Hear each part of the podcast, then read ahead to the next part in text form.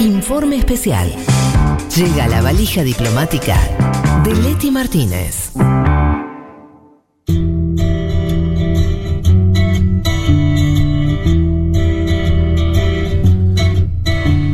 La valija diplomática de Leti Martínez. Mira vos. Qué lindo, me encantó. ¿Te gustó? Mucho, sí. Leti, a lo nuestro que se nos va a acabar el programa. Eh, vámonos entonces a Estados Unidos a esa tierra de libertad, de democracia, donde todos tienen la oportunidad de ser felices.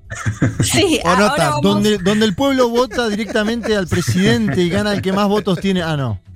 Sí, vamos a ver qué tan libres son eh, las distintas etnias, los afroestadounidenses y demás, concretamente eh, en esta masacre que les decía, la masacre de Tulsa, también conocida como la masacre olvidada. Mm. Eh, justamente se cumplió este año en mayo, o sea, la fecha es el 31 de mayo de 1921, se cumplieron el mismo mes en el que justamente también era el aniversario del asesinato de George Floyd. Eh, para ir concretamente, les voy a describir un poco cuál fue la situación. Les decía, esta masacre se calcula que duró entre dos y tres días, del 31 de mayo al primero o 2 de junio de 1921, en el barrio conocido como Greenwood, que queda en la ciudad de Tulsa, en el estado de Oklahoma, y se da en lo que se conocía y se conoce, o se lo sigue mencionando hasta hoy, como el Black Wall Street, en relación a que eh, era considerado un centro de poder económico de los afroestadounidenses de esta región, en una ciudad muy dividida entre el norte y el sur en base a dónde vivían los blancos y dónde vivían los negros. Y ahora, si les parece, ya para describir mejor de qué se trataba esto de del Black Wall Street, eh, escuchamos a vale, Valeria Carbone, que ya la hemos consultado en otras eh, en otros momentos. Ella es historiadora, da clases eh, sobre Estados Unidos en la Facultad de Filosofía y Letras y además escribió el libro Una historia del movimiento negro estadounidense en la era post-derechos civiles de Estados Unidos justamente. La escuchamos porque ella nos describía bien eh, cómo era este centro de poder económico, cómo era este barrio donde ocurrió la masacre de Tulsa. La escuchamos. Greenwood, un, barrio habitado por afroestadounidenses en la ciudad de Tulsa, en el estado de Oklahoma. Este barrio era conocido como el Black Wall Street, el Wall Street negro. Eh, según muchos historiadores, Greenwood era considerada la ciudad más próspera y más afluente de la comunidad negra en el país, eh, una ciudad que tenía muchos comercios eh, muchos comerciantes y profesionales afroestadounidenses, algo ya de por sí una suerte de excepción a la regla para la época, y era un modelo de capitalismo negro en una época en la que la norma era la del sistema de segregación racial conocido como Jim Crow, que era un sistema con las características del apartheid, en la cual básicamente se trataba de mantener a la población negra lo más segregada, oprimida y pobre que fuera posible. Bueno, a mí me pareció interesante porque describía justamente esto que eh, considerado el centro de poder, algo poco común para las posibilidades que tenían justamente los afroestadounidenses en un contexto que, como lo describía Vale, eh, regían estas leyes de Jim Crow por las cuales se, había segregación en las oficinas públicas, en las escuelas, incluso hasta en el transporte público. Hay dos hechos que no quería dejar de mencionar, eh, quizás el de Rosa Parks es más conocido, que es esa mujer afroestadounidense que se niega a darle un asiento a eh, un hombre blanco, porque justamente era eso lo que tenían que hacer. Si, si había, no podía eh, estar un hombre blanco parado mientras mm. un afroestadounidense esté sentado, o sea, algo tan absurdo en el que el chofer le pide a ella y a otras mujeres que se levanten y ella se niega a hacerlo. Así que bueno, quizás el caso de Rosa Parks, que sienta claramente un precedente, es más conocido. Pero después está el otro caso también de Ruby Bridges, que es la primera niña en ese momento, porque tenía seis años, que asiste a una escuela a donde iban solamente blancos, y, esto es en el estado de Luisiana, lo tiene que hacer acompañada de fuerzas de seguridad, porque se negaban no solo desde la propia escuela, sino también los propios funcionarios de, eh, del Estado a que ella asista y es la primera nena que justamente eh, va a una escuela donde realmente era rechazada, bueno, por estos contextos y esta legislación de segregación en Estados Unidos con respecto a los afroestadounidenses. Eh, ahora bien, la masacre en sí habíamos planteado para que se entienda un poco cuál era el contexto, cuál era el lugar, y ahora la volvemos a escuchar a Vale porque ella nos contaba eh, ¿cuál es el, el motor, digamos, de lo que ahora vamos a contar bien, eh, tuvo que ver con la masacre? Lo que, empieza, lo que pasa es que se publica en un diario de la región una supuesta eh, denuncia de una mujer blanca que había sido atacada por un hombre afroestadounidense en el ascensor. Digo, ni siquiera está la voz de la víctima, sino que esto lo dan a entender en una nota Ajá. y genera lo que ahora vamos a escuchar, como nos cuenta Vale Carbone. Esto hizo que un grupo de, hombres blancos eh, de la ciudad se organizaran para básicamente ir a buscar y linchar al atacante y cuando ingresaron al barrio portando armas, se encontraron con un grupo de ex veteranos negros dispuestos a defender no solamente al, joven que había sido injustamente señalado como el supuesto atacante, sino al barrio. Y bueno, hubo un enfrentamiento y los blancos que iban armados comenzaron a disparar y esto fue lo que inició los disturbios que duraron tres días y afectaron a las 35 manzanas que componían el barrio. La destrucción fue total. Se calcula que hubo más de 300 muertos, aunque ese número es estimado porque los habitantes eh, negros que, que fueron asesinados fueron enterrados en fosas comunes sin identificación en la parte opuesta de la ciudad, donde por las leyes de segregación los negros no podían ir y nunca fueron identificados. Hubo más de 10.000 personas que quedaron sin hogar y no hubo ningún responsable después de todo esto. Ah, es una, es una dimensión impresionante.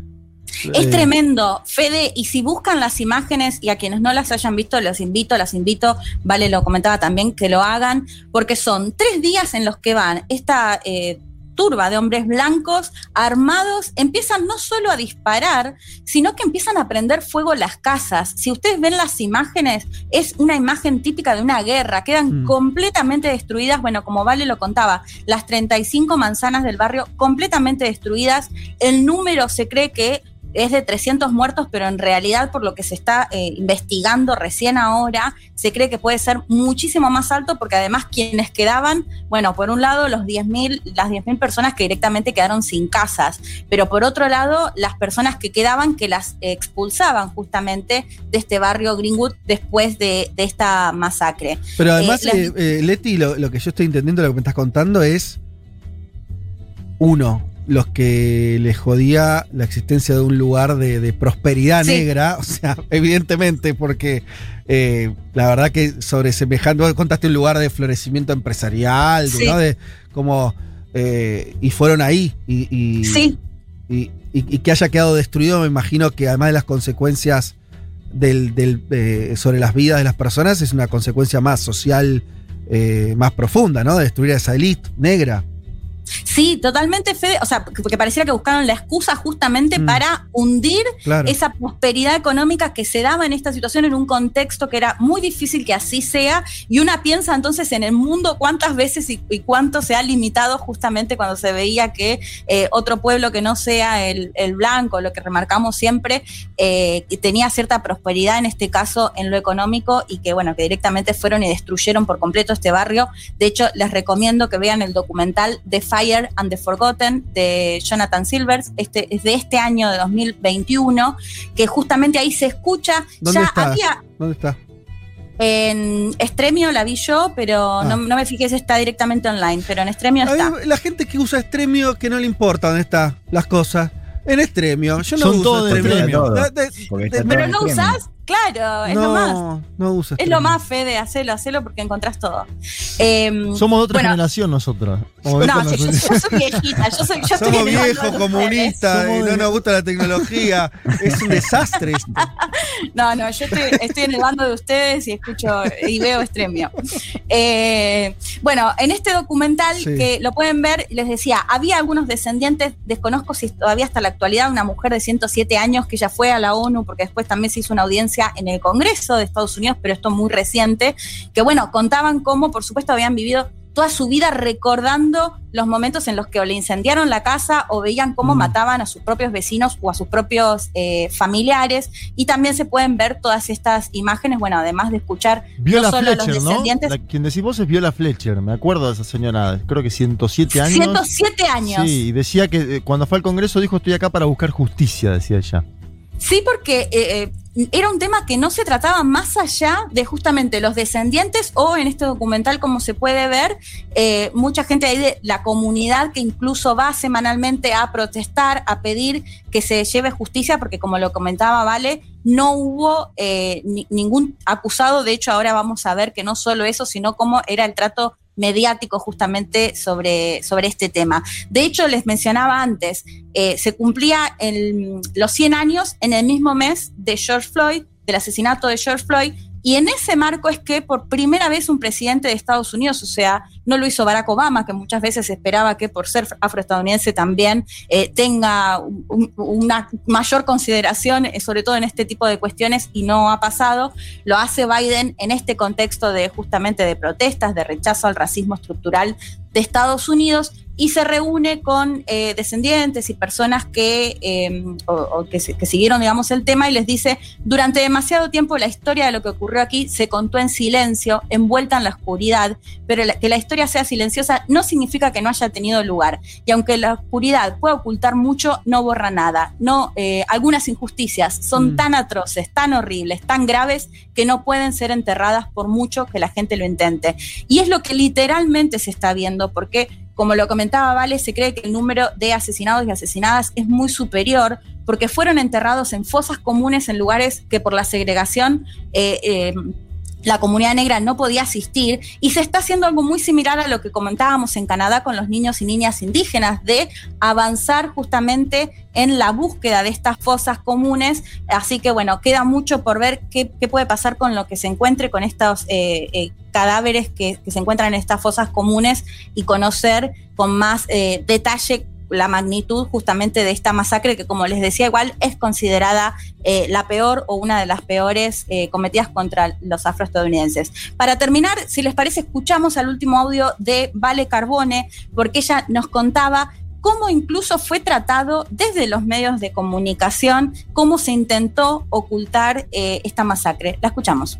Este evento particular no solo tomó notoriedad porque en 2021 se cumplieron 100 años de lo que representó un verdadero atentado terrorista contra el centro de poder económico de la comunidad negra en los Estados Unidos de la década del 20, tanto por el hecho en sí como por la impunidad que rodeó a los años posteriores, sino que es un episodio que fue absolutamente silenciado por la historia hegemónica durante décadas. Como para que se den una idea, el Tulsa Tribune, que es el principal periódico de la ciudad, no solo se negó a hablar sobre la masacre de, Tulsa en 50 años, sino que la única nota que sacó durante esos tres fatídicos días fue una nota en la que habló de los blancos que habían resultado heridos en los disturbios. Y esto es importante sacarlo a la luz, discutirlo y darlo el lugar que se merece en, en la historia porque pone sobre la mesa un montón de cuestiones que tienen que ver con la historia de los Estados Unidos, con la historia de las relaciones raciales y con el rol que la raza y el racismo tienen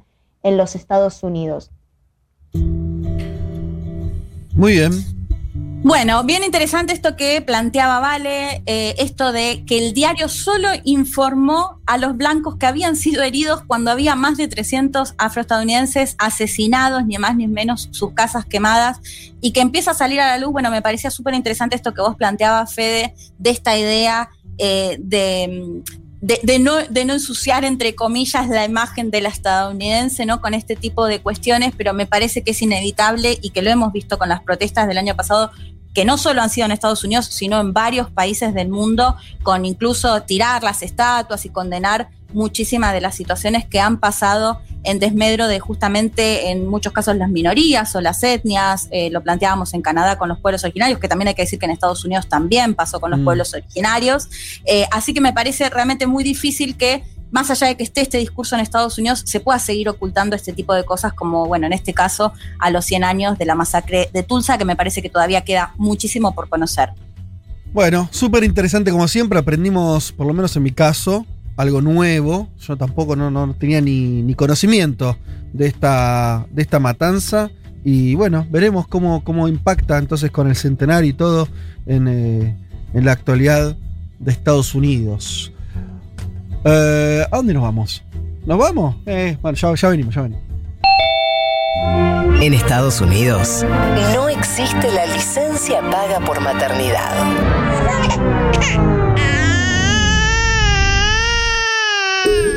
Ah, delicias del primer mundo.